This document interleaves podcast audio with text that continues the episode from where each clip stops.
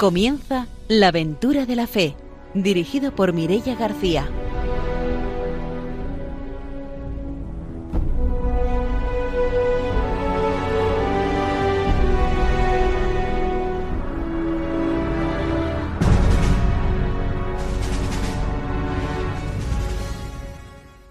Muy buenas noches, estamos en Radio María empezando un nuevo programa de la aventura de la fe.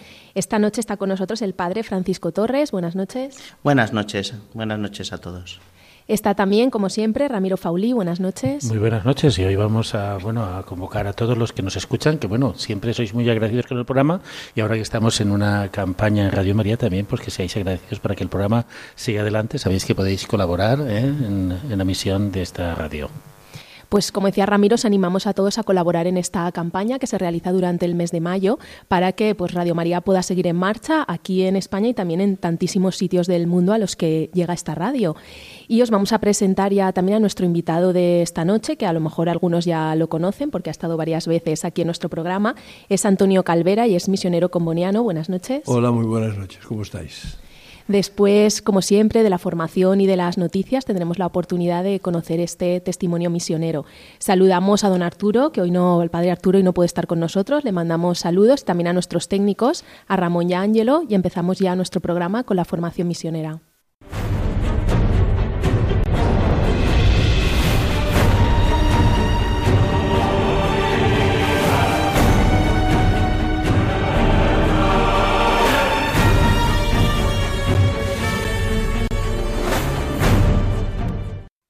El padre Francisco Torres nos trae la formación misionera. Comenzamos un nuevo apartado que trae dos capítulos, el capítulo 18 y el capítulo 19, que nos habla de la, renovación de la humanidad y de sectores de la humanidad. Empezamos con ellos.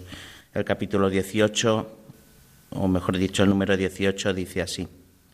Evangelizar significa para la Iglesia llevar la buena nueva a todos los ambientes de la humanidad y, con su influjo, transformar desde dentro, renovar a la misma humanidad. He aquí que hago nuevas todas las cosas. Pero la verdad es que no hay una humanidad nueva, sino hay un primer lugar, hombres nuevos con la novedad del bautismo y de la vida según el Evangelio. La finalidad de la evangelización es, por consiguiente, este cambio interior, y si hubiera que resumirlo en una palabra, lo mejor sería decir que la Iglesia evangeliza cuando, por la sola fuerza divina del mensaje que proclama, trata de convertir al mismo tiempo la conciencia personal y colectiva de los hombres, la actividad en la que ellos están comprometidos, su vida y ambientes concretos. Y el capítulo 10, y el número 19 dice, sectores de la humanidad que se transforman. Para la Iglesia no se trata solamente de predicar el Evangelio en zonas geográficas cada vez más vastas o poblaciones cada vez más numerosas, sino de alcanzar y transformar con la fuerza del Evangelio los criterios de juicio, los valores determinantes, los puntos de interés, las líneas de pensamiento, las fuentes inspiradoras y los modelos de vida de la humanidad que están en contraste con la palabra de Dios y con el designio de salvación. Bueno, pues estos son los dos números que hoy les ofrecemos y que nos invitan a echar una mirada hacia el espíritu humano para orientarlo hacia esa mirada a Dios y también al mismo tiempo eh, reconducir toda nuestra vida, nuestra, nuestras conductas, nuestra forma de ser, para que así pues podamos construir ese reino que Dios nos, nos pide que construyamos. Sí, muy importante que la palabra de Dios debe de fermentar aquí en la sociedad donde va. No solamente tiene que convertirse en una palabra vacía, ¿no? Porque tiene que entrar al corazón de las personas y que genere transformación, ¿no? No solamente a veces pensamos que la evangelización se limita a la adhesión de, Cristo, pero como una imagen y no como la adhesión a la persona de Cristo que transforma nuestra vida y que llevamos a Cristo en los lugares donde nos encontramos. Por lo tanto, la evangelización está mucho más allá de los muros de las iglesias. La evangelización está donde está el corazón de cada persona que puede albergar libremente a Jesucristo. Señala algo importante que de todos es conocido, pero bueno, que eh, no es la misión solamente a un área geográfica especial, concreta, nos dice además cada vez más vasta, sino que es ese ir hacia el corazón del hombre. Y ese corazón del hombre lo podemos encontrar eh, en cualquier parte del mundo, también entre nuestro vecindario. ¿Cuántas personas hoy día ya no conocemos a nuestros vecinos, a, los de nuestro propio rellano? Y sin embargo, pues el espíritu está ahí bueno, pues nos es una invitación a adentrarnos en ese corazón del hombre para eh, conducirlo hacia Dios y anunciar la buena noticia en todos los lugares. Pues después de esta reflexión sobre la formación misionera nos vamos a ir a conocer las noticias.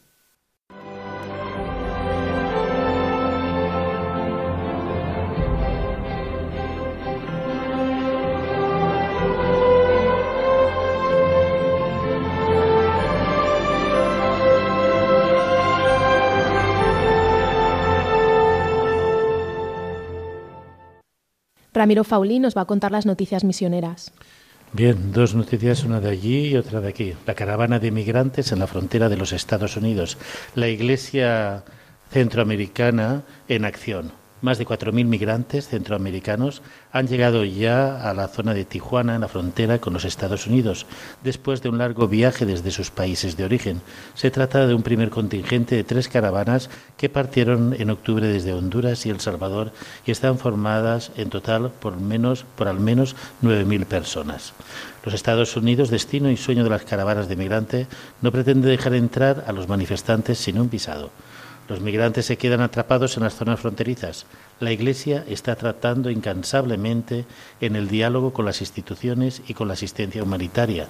El mensaje al pueblo de Dios, los obispos mexicanos señalan, entre otras cosas, reconocemos la acción responsable de algunas autoridades estatales y municipales que han respondido de forma eficaz a esta emergencia, pero observamos que muchos otros han dejado de lado la responsabilidad indicada por la Ley Nacional de Migración. Como sociedad y como Iglesia hemos tratado de ayudar fraternalmente a los migrantes en su paso por nuestro territorio, respondiendo así al apelo que hace el Papa Francisco de recibir, proteger y promover e incluso integrar a la población migrante. La otra noticia eh, viene de aquí, de que se celebró un encuentro misionero de jóvenes organizado por Obras Misionales Pontificias y tuvo lugar en el Escorial a principios del mes de mayo. En dicho encuentro han participado 130 jóvenes de toda España convocados con el lema Juntos somos misión. Todo comenzó con un testimonio de esos que jamás dejan indiferente, el testimonio hecho canción que fue capaz de romper esquemas a través del rapero Grillex, que reveló su proceso de transformación y el encuentro inesperado que tuvo con Dios cuando no hallaba en su vida una razón para existir. A través de su gran pasión consiguió llenar el júbilo y entusiasmo la fe de tantos jóvenes. Fue un gran comienzo para lograr después entrar en sintonía lo que tiene que ser la evangelización. La unidad de las individualidades es la clave de la misión. Fue uno de los temas a tratar. Unir los mejores dones de las personas para dar a conocer a Dios a todo el mundo es indispensable y es una necesidad. También lo es darse cuenta de las apariencias y de los prejuicios que intentan separarnos unos de los otros. Ser conscientes de esto nos ayuda a comprender profundamente el lenguaje de Dios. Así lo manifiesta uno de los jóvenes AOMP que participó en el encuentro. Bueno, estas dos cosas vemos cómo la Iglesia tiene que ser sensible y solidaria con todo el proceso migrante. Aquí en España tenemos también, bueno, claro ejemplo de que cada vez están dando menos noticias de lo que sucede con la población, población migrante y sobre todo con la población que nos llega a través del Mediterráneo. Muchas vidas están quedando en el Mediterráneo bajo la mirada indiferente de nosotros que nos consideramos cristianos.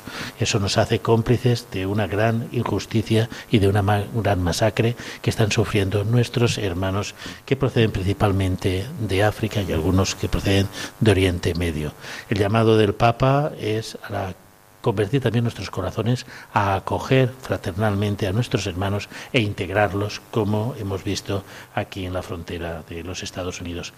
Y la otra noticia, pues bueno, la esperanza de la Iglesia que siempre decimos que está en los jóvenes, aunque eso parece un tópico, pero sí que también a veces resaltar, resaltar un poco que, bueno, eh, hay jóvenes que están con inquietud misionera. A veces solamente nos fijamos en los jóvenes que no participan, que no asisten, y eso quizás haga que descuidemos la atención de aquel joven que se acerca con interés y con esperanza a las puertas, digamos, de la Iglesia o a los grupos o las comunidades cristianas, ¿no? Para poderse nutrir, poderse formar y sobre todo poder conocer lo que es la vida en el Evangelio.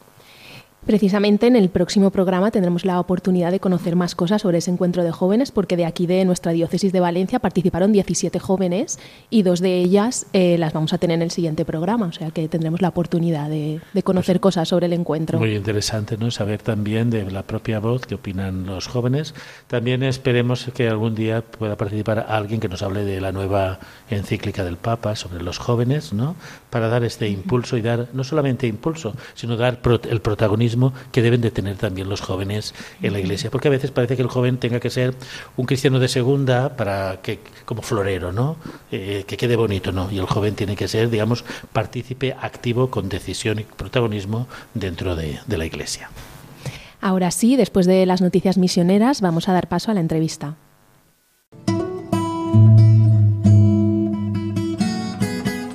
Id al mundo entero y anunciad el Evangelio a toda la creación dijo Jesús a sus discípulos. También hoy el Señor quiere que seamos misioneros bajo el manto de la Virgen, Reina de los Apóstoles. Radio María, que no tiene más fin que colaborar en esa misión evangelizadora, os pide en este mes de mayo un esfuerzo especial de oraciones, voluntarios y donativos. Así, la voz de Cristo podrá llegar a todos los rincones de España y de otras naciones del mundo a las que queremos llevar Radio María. Puedes informarte de cómo colaborar llamando al 91 822 8010 o entrando en nuestra página web radiomaria.es. Apóstoles y misioneros del mundo con Radio María.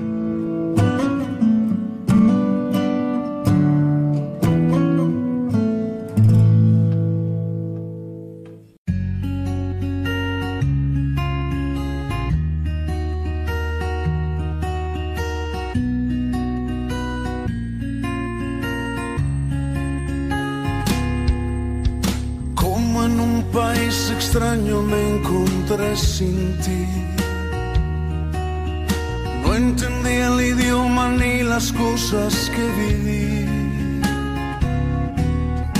Y corrí a buscar sin ver tu rostro entre la gente. Y aún sin conocerte, convencido estaba de encontrarte a ti, de encontrarte a ti. Y en medio de mi confusión se alzaba tu bandera. Se enarbolaba el sol diciéndome que fuera y a ti te siguiera. Y así me refugié en la cruz y en tu bendito amor.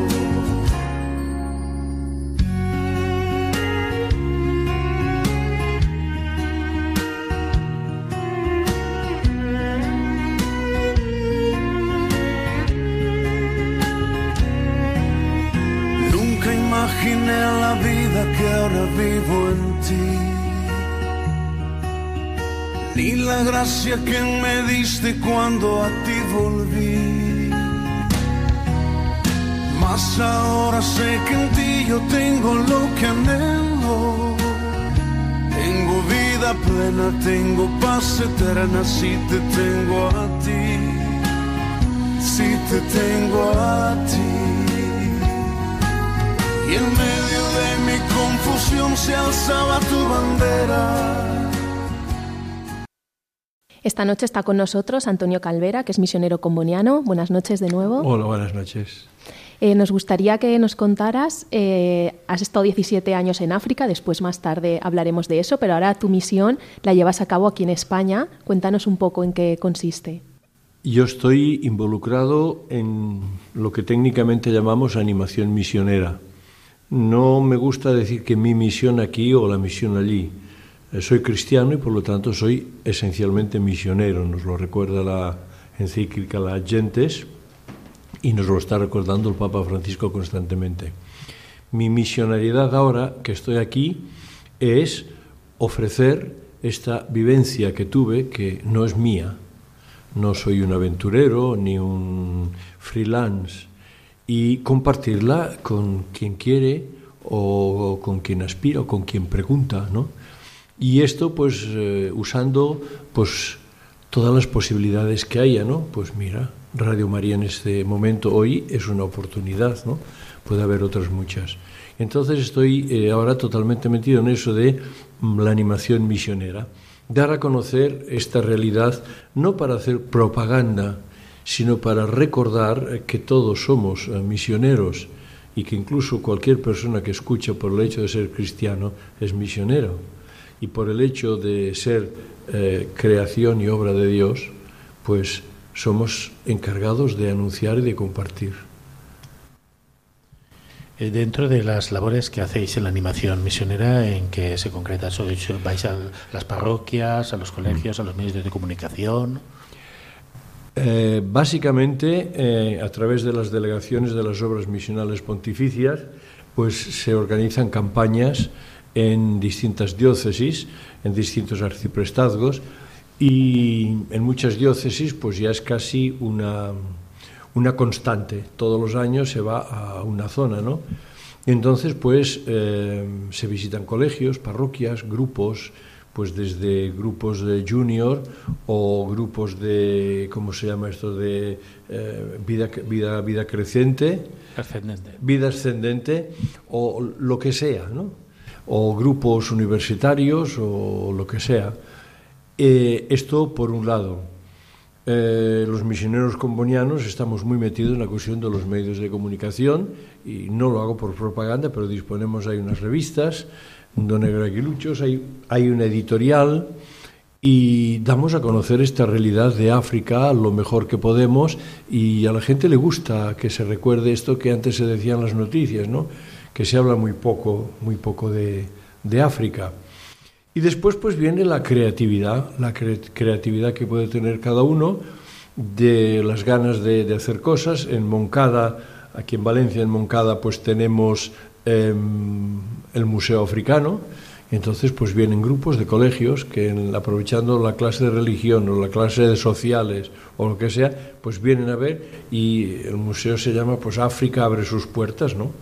Sea, no para que vayamos a descubrir como el que descubre un virus o que descubre una cosa curiosa, sino que es África que nos ofrece pues el que, el que participamos, el que compartamos todo lo suyo.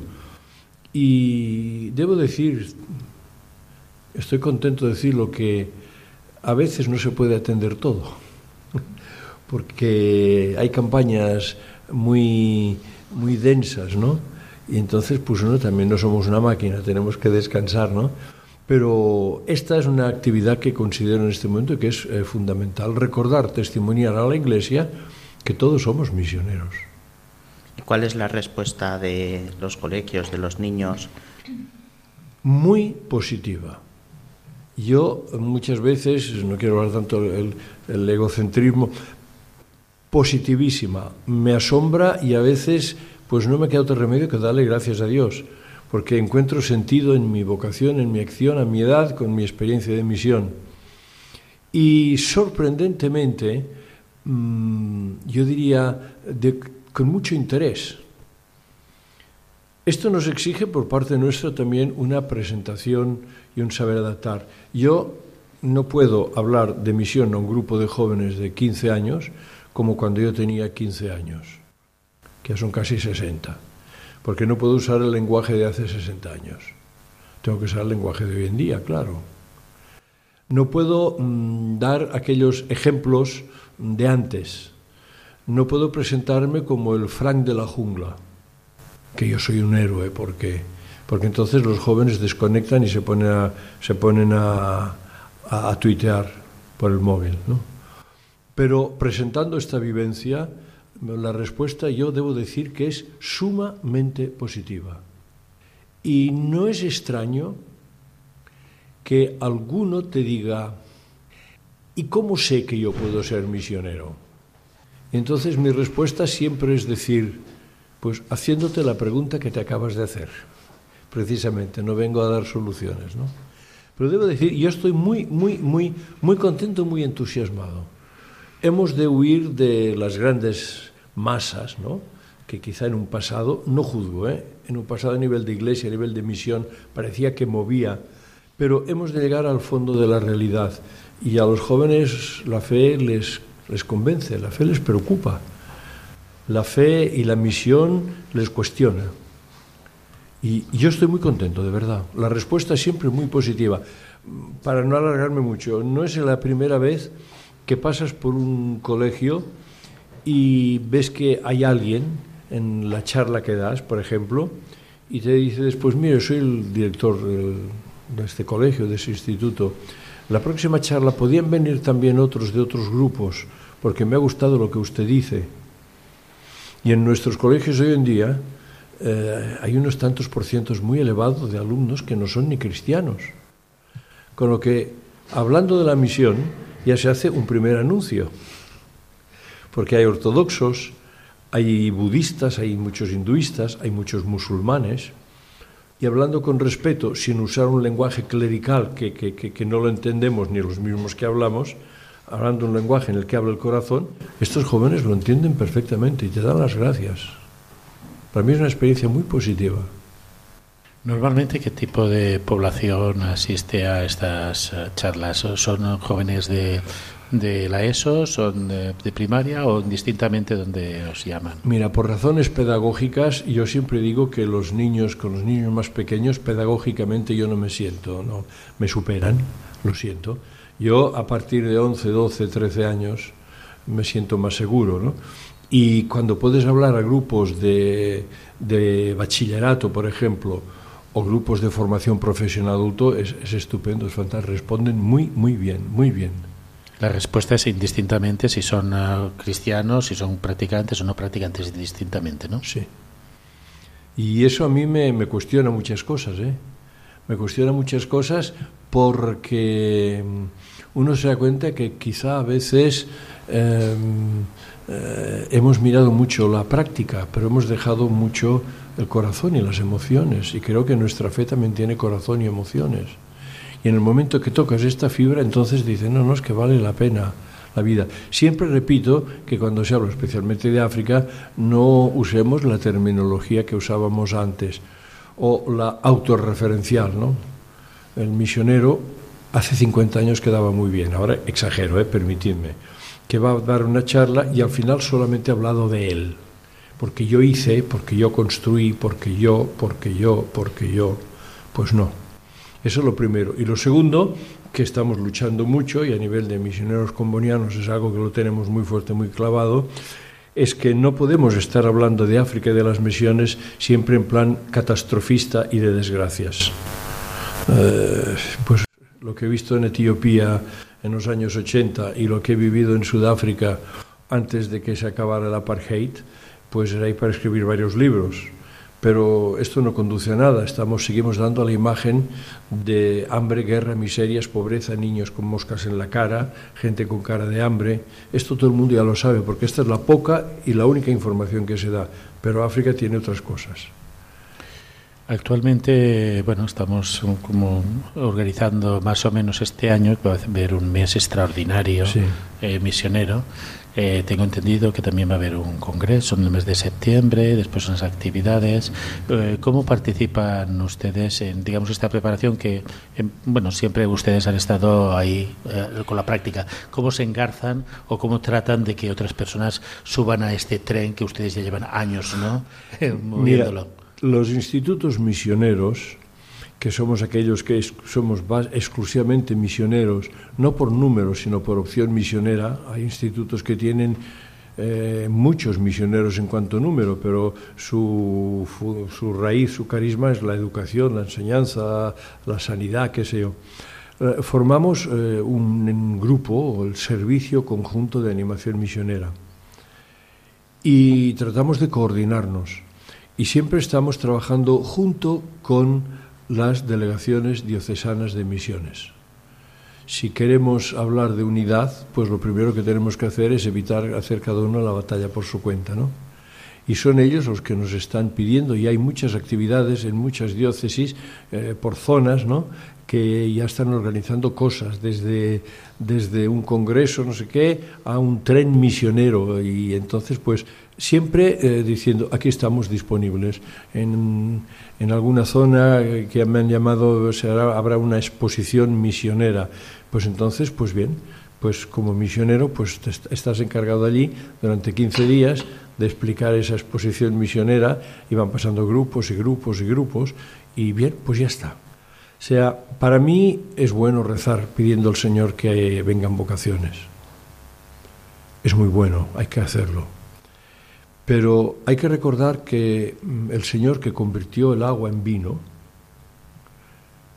primero dijo que se llenaran las vasijas con agua, que no vale nada. Si no hubiera habido agua, posiblemente no había hecho el milagro. Entonces, si queremos que el Señor haga milagros, hemos de poner la materia para que la convierta. Y podemos ser nosotros con nuestros errores, con todas estas cosas, pero siempre con, ese, con e, esas ganas de dar testimonio, ¿no? esas ganas de movernos, esas ganas de salir, lo dice el Papa Francisco, ¿no? Prefiero una iglesia enferma porque ha salido a una iglesia grave porque se ha quedado encerrada y respira aire contaminado. ¿Cuáles son los retos? Alguno ya se ha, ha dejado entrever en esta entrevista de la iglesia como iglesia misionera, que es lo mismo, porque la iglesia es misionera, en, en nuestras parroquias, en nuestra iglesia, en España o en cualquier país eh, occidental? Lo responderé con una frase muy técnica. Hemos de pasar de la pastoral de mantenimiento a la pastoral de anuncio. Quizá nos sigue preocupando demasiado el mantener lo que tenemos, que es bueno, no hay que dejarlo. Pero nos da a veces un poco de miedo el salir y esto nos lo está recordando el Papa Francisco también constantemente. Y, o sea, generalizo, ¿eh? Nos preocupa mucho el mantener lo que tenemos, ¿no? Y hay que salir. Y en el momento de salir, pues uno se arriesga a muchas cosas. A mí siempre me gusta mucho recordar la imagen de San Pablo, que fue a Atenas y se paseó por el Areópago. Y había allí montones de altares y de estatuas, a montones de divinidades. Y como ya parece que habían acabado toda la creatividad, había un altar al Dios desconocido. ¿no? Y San Pablo, que era un arriesgado y un atrevido, dice, paseando he visto que había la estatua al Dios desconocido. Os lo vengo a anunciar. Yo os vengo a explicar quién es este desconocido. Y la gente le siguió, claro, cuando les empezó a hablar de Jesús muerto en la cruz y resucitado, dije, bueno, mañana ya seguiremos hablando. Pero los hechos del apóstol dicen que hubo algunos que se interesaron. Ya está. Podríamos decir que hoy también, eh, digamos, hay ese escepticismo respecto de, de la Iglesia, a veces que no nos atrevemos a anunciar por esos, digamos, temores. No, más que, más que anunciar por temores, yo creo que a veces es, mm, tenemos una falta de, de vocabulario. Uh -huh. A ver, lo voy a ridiculizar mucho, ¿eh? perdonad, y que nadie se asuste y se escandalice. Yo me presento a un grupo de jóvenes y les digo, eh, queridos eh, estudiantes, amigos, yo me llamo Antonio, soy presbítero, me ordené, me ordenó el señor obispo, y después el provincial me destinó, he dicho cuatro palabras que ya no entienden. Presbítero, ordenó, señor obispo y me destinó. A partir de aquí, aunque les explique el cuento de Caperucita, ya no me entenderán. Tengo que hablar el lenguaje de los jóvenes. No sé en este caso, pero me tengo que presentar de otra manera, como Jesús, que para hablar de lo más importante del mundo, pues hablaba de cosas tan tontas como el trigo, el grano de mostaza, las flores del campo que crecen, los peces, los pájaros. Y entonces la gente lo entendía. O sea, usar el lenguaje. A mí me gusta mucho, la descubrí esta frase. Una frase que dice, si seguimos usando el lenguaje del pasado, ya hemos empezado mal. Esta frase la dijo el que había sido director nacional de las obras misionales pontificias, don Ángel Sagar Mínaga, y la dijo en 1941. O sea que ya se dio cuenta que en el año 41 no se podía hablar de misiones usando el lenguaje de 1920. Y entonces hay que hablar con los jóvenes. Y hay que hablar, pues, este lenguaje que ellos puedan entender. El misionero ya no es el que se va tan lejano. Yo digo, bueno, yo he estado en Sudáfrica algunas veces, bueno, la mano. Yo también he estado en Sudáfrica de turismo. Y entonces le digo, bueno, seguro que en Sudáfrica has estado aquí, aquí, allá. Ay, ¿cómo lo sabes? Porque es el recorrido turístico, pero no has estado en la zona que estaba yo. Ah, no, claro. Que te vas a equivocar, sí. ¿Has llorado? Me preguntan muchas veces. Claro que he llorado. ¿Y no te ha dado ganas de, de volver? Yo diría que una vez a la semana estaba en condiciones de hacer la maleta y marcharme. O sea, no somos héroes, somos personas tan normales. Porque el, hacer, mm, el presentar la misión como una serie de modelos dignos de admirar, cuando admiramos una cosa muy bonita y muy grande, lo único que hacemos es abrir la boca y decimos, ¡ah! Y en la boca abierta solo entran moscas. En cambio, hemos de ser, hemos de convertirnos en modelos dignos de imitar. Y para imitar tenemos que ser tan normales como cualquiera de los que nos escuchan. Pues con esta reflexión nos vamos a la pausa, volvemos enseguida para seguir conociendo el testimonio.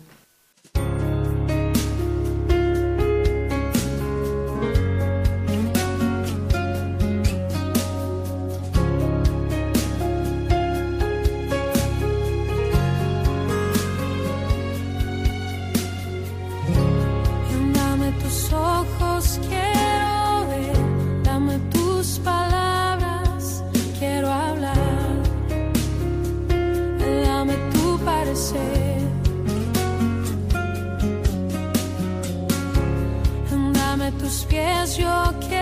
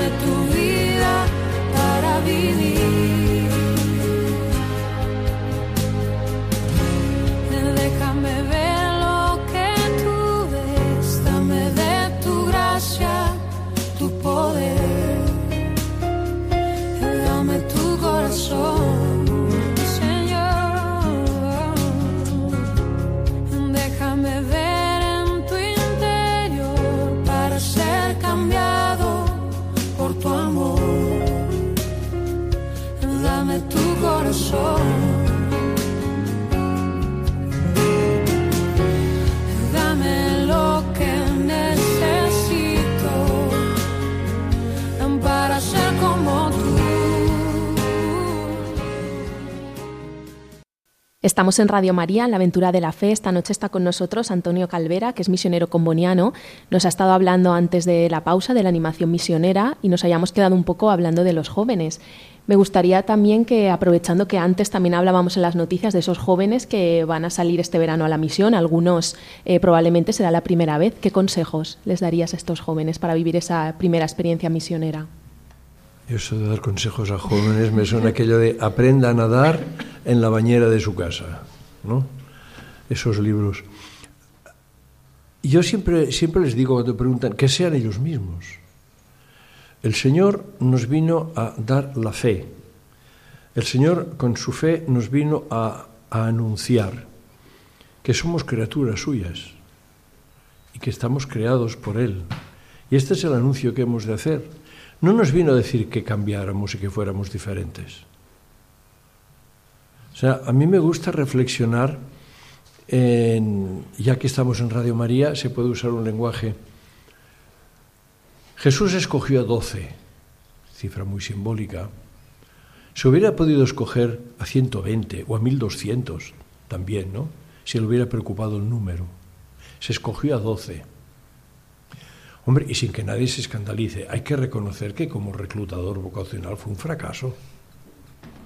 De los doce, uno le negó, otro le traicionó, otro, Jesús le tuvo que decir, pero Felipe, llevamos tres años y aún no te has enterado de qué va la historia.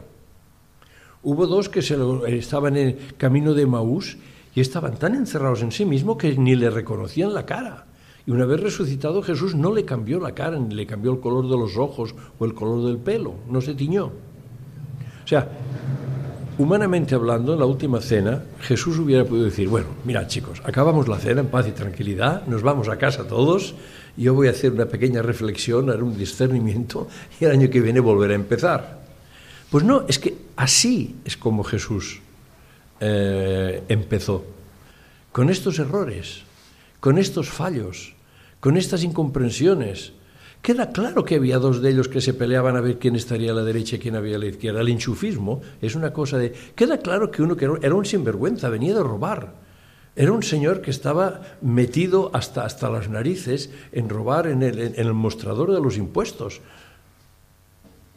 Pues Jesús quiso este. No porque Jesús bendijera el robo, pero Jesús nos da lo más normal. Y entonces a los jóvenes yo que les diría, que sigan siendo lo que son, que sigan siendo normales. A mí si hay una cosa que me, que me impresiona mucho, es que últimamente hay una corriente muy fuerte de, de voluntariado. Yo veo en parroquias, en grupos, ¿cuántos grupos hay de juniors o de scouts o de, yo qué sé cómo se llaman, ¿no? Y, y cuántos movimientos que hay, ONGs en que hay gente joven. Hay muchos asociaciones y organizaciones que en verano van y hacen un poco turismo misionero, pero cuando regresan siempre hay dos o tres de ellos que están muy, muy, muy interesados y que, siguen, pues ya está. O sea, que sean lo que son con honradez y que no tengan miedo en buscarse a sí mismos. Ir a misión, ir a misión. Eh, lo de ir a misión es un lenguaje un poco antiguo, pero para que nos entendamos, no es escaparse de uno mismo es encontrarse más a uno mismo y darse cuenta y percibir que, que uno está en poquita cosa. Y ahí está el milagro. El gran milagro es que el Señor, lo dice el Magnificat, el Señor ha hecho grandes obras. ¿Por qué? Porque ha mirado lo humilde, la humildad, lo pequeños que somos. Y cuando uno está en culturas tan diferentes como África, y tienes que empezar culturas tan diferentes, idiomas totalmente nuevos, mentalidades, eh, todas cosas tan tan diferentes, uno tantas veces tiene que decir, bueno, ya me dirás lo que tengo que hacer. No puedo emplear todos mis, mis, aquí no vengo a conquistar, no vengo a hacer socios, no vengo a hacer eh, afiliados a un partido, no vengo a hacer más socios para que seamos más en la comisión fallera y la falla pueda ser más grande. No venimos a eso. Venimos a compartir lo que soy. Y queda claro que aquí lo diré de una manera y allí tengo que aprender a decirlo de otra. Y como allí tengo que aprender a decirlo de otra y tengo que respetar que eso mismo allí sea de otra manera, pues me doy cuenta que, que en esta gran variedad es donde el Señor se manifiesta. No quisiera dar un sermón, pero es que lo siento así. Eh, parece tú que tienes experiencia de ir eh, por distintas partes de España, vienes de África. Eh, da la sensación como que una de las trabas que tenemos, tú has nombrado una iglesia de mantenimiento, pero yo no sé si es una iglesia de mantenimiento o una iglesia que está anclada en la queja. ¿Cómo percibes tú y la situación actual y qué, digamos, brotes verdes tú ves que son signo de, de, una iglesia que, que, va transformándose y vislumbra otras cosas distintas a las del mantenimiento actual? Hombre, yo los brotes y muy fuertes los veo en ciertos comentarios que hace pues el Papa Francisco, que nos está diciendo que salgamos y que no tengamos miedo. Y salir no es coger la maleta, irse a Manises, ir a otro país. Salir de momento quiere decir, tengo que salir de, de mí mismo. Yo no soy nadie para decir que yo soy el único que tiene, toda la, que tiene la razón, toda la razón y nada más que la razón. Y que yo soy conocedor de todo. Tengo que decir que voy andando con todos y voy aprendiendo. Cuando el Papa dijo a los sacerdotes, y yo lo aplico a todos los cristianos, aquello, las primeras cosas, a los sacerdotes les dijo, tenéis que hacer peste a oveja el día del buen pastor. Yo me acordé perfectamente porque a mí me había pasado estando en, en Etiopía, en el sur. Yo era mucho más joven, yo soy hijo de industrial urbanita, soy urbanita 100%, y aterricé en una cultura, la cultura del pueblo Sidamo, agrícola y ganadera. Y llegó el domingo que es el Evangelio del buen pastor. Entonces yo ya sabía predicar en la lengua sidamo y esforzándome, ¿no? Pues explicar, el buen pastor es el que va delante y todas las ovejas le siguen detrás. Claro, yo tenía en cabeza aquellas imágenes, aquellos cuadros del Renacimiento, ¿no? Un Jesús con una túnica blanca preciosa y, una, y, un, y, un, y un manto azul lavado con no sé qué detergente y detrás un rebaño de ovejitas, todas tipo Norit el borreguito, ¿no? Y el pastor va delante y todas las ovejas le siguen detrás. Y en primera fila había un montón de ancianos de esa cultura y todos empezaron, negando con la cabeza, y empezaron a hacer tres veces. Y dijo, y Antonio, te has equivocado. Por aquello que si tienes razón grita, y si no tienes, grita más para que parezca que la tengas. Yo gritando, el buen pastor va adelante, las ovejas le siguen. Y todos aquellos.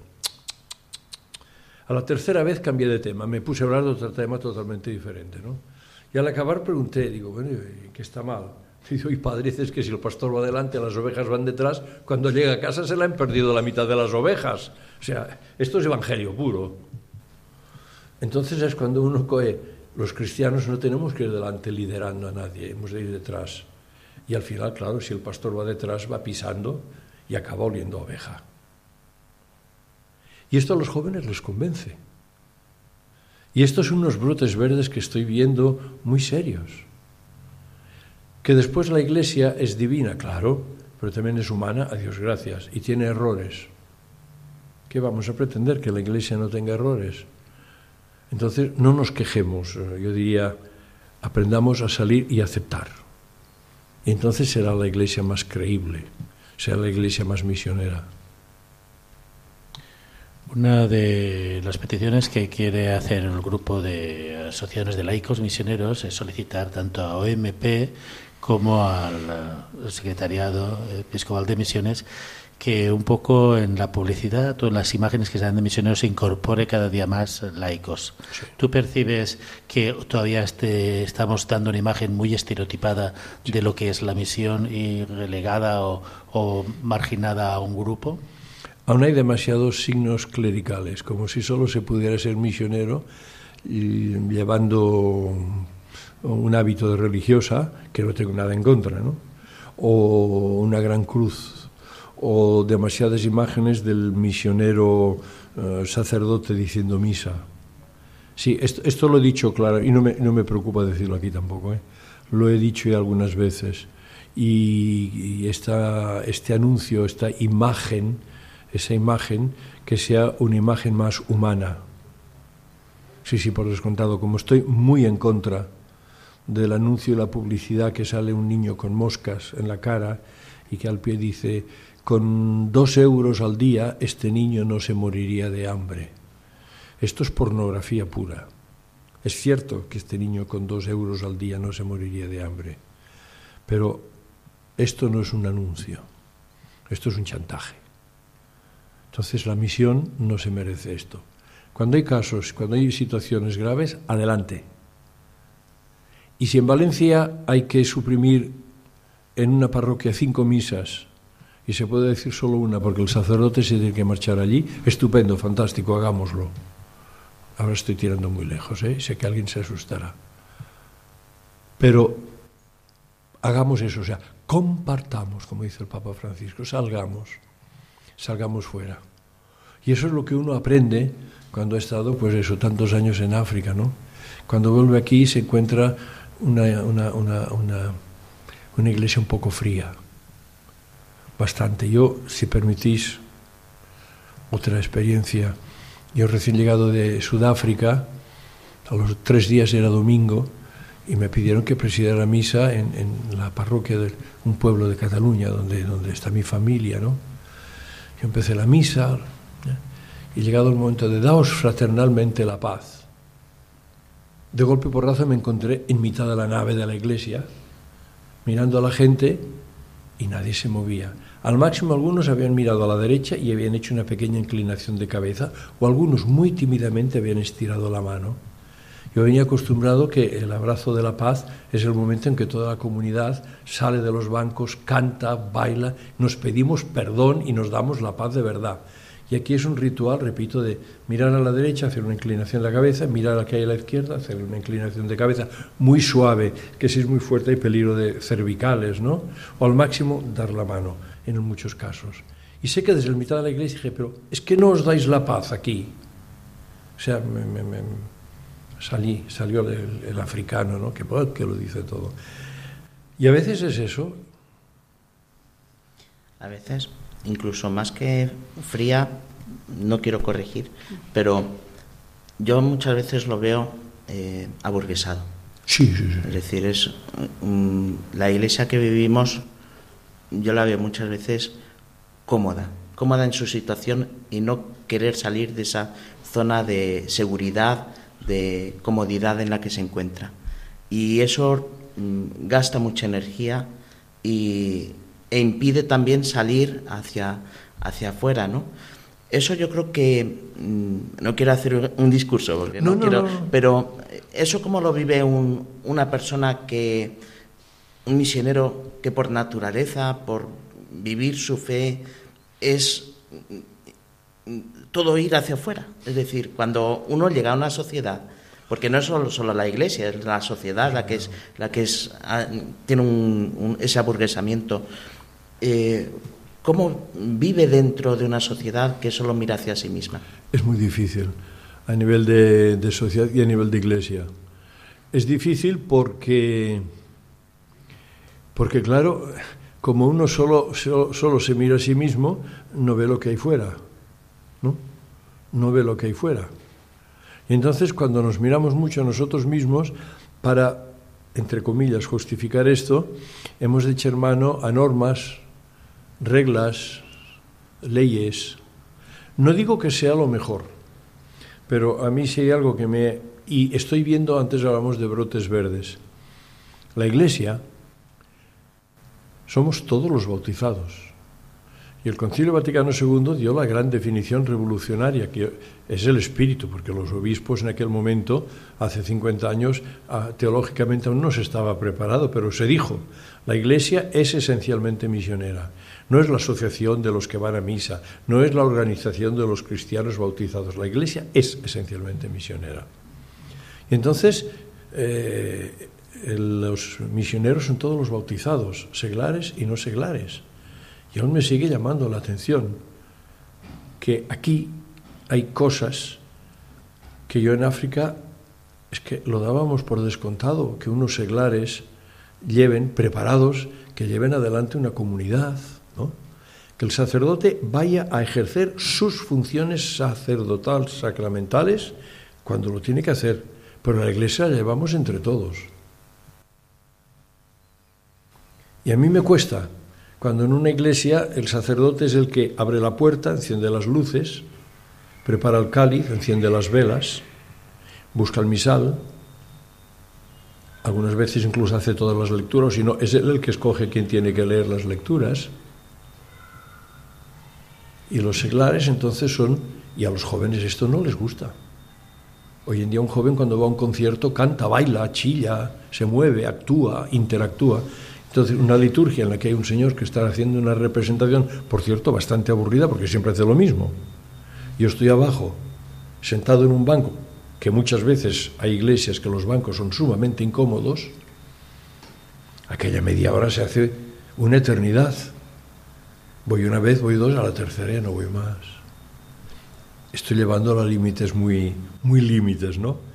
Pero entonces uno piensa que eh, hemos de salir, que es un riesgo, que salir a la calle corremos más riesgo a que nos pille un coche, a que nos, caiga, un rayo, a que caiga una maceta del piso de arriba y nos, nos haga un chichón.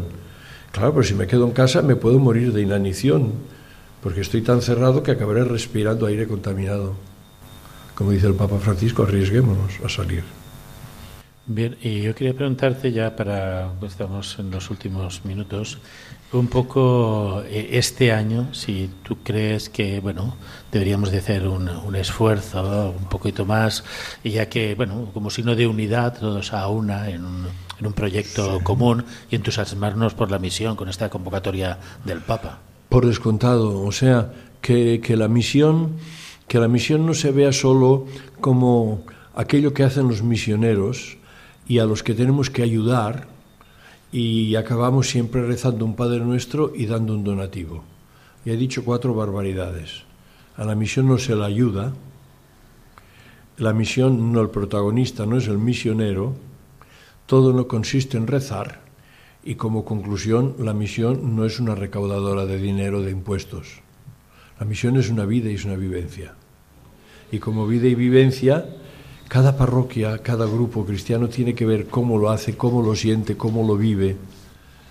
Eh, que habrá ideas, que habrá las que sean, todas pueden valer y mucho. Y los misioneros que, que, que eh, para decirlo de alguna manera que nos entendamos, estamos dispuestos a, a compartir todo esto, a compartir vivencias.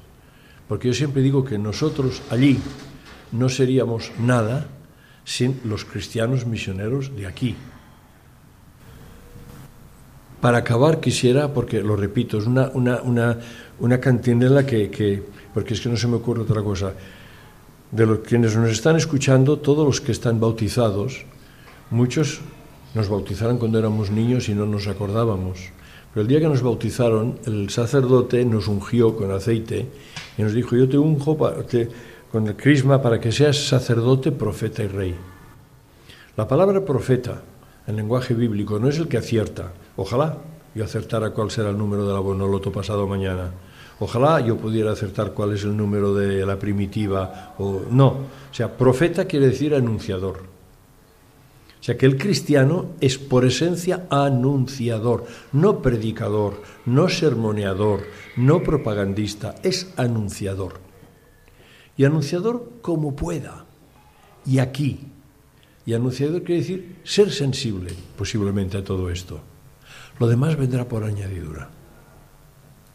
Y esto es lo que este año nos tiene que hacer reflexionar. Es esto precisamente. Y es esto porque estamos recordando que hace 100 años ¿no? la, encíclica del Papa Maximum, Maximum Ilud fue la, la, la encíclica con un lenguaje de hace 100 años que rompió totalmente, rompió todos los esquemas, porque empezó a recordar que la misión es responsabilidad de la Iglesia y que la Iglesia son los cristianos. Y aún no había pasado el Concilio Vaticano II, ¿no? Pues llegamos al final del programa. Muchas gracias, Antonio, por haber estado con nosotros esta noche. La aventura de la fe volvemos dentro de 15 días. Mientras tanto, podéis contactar con nosotros en el correo electrónico laventuradelafe.es y también podéis encontrarnos, encontrarnos en Twitter y en Facebook. Buenas noches.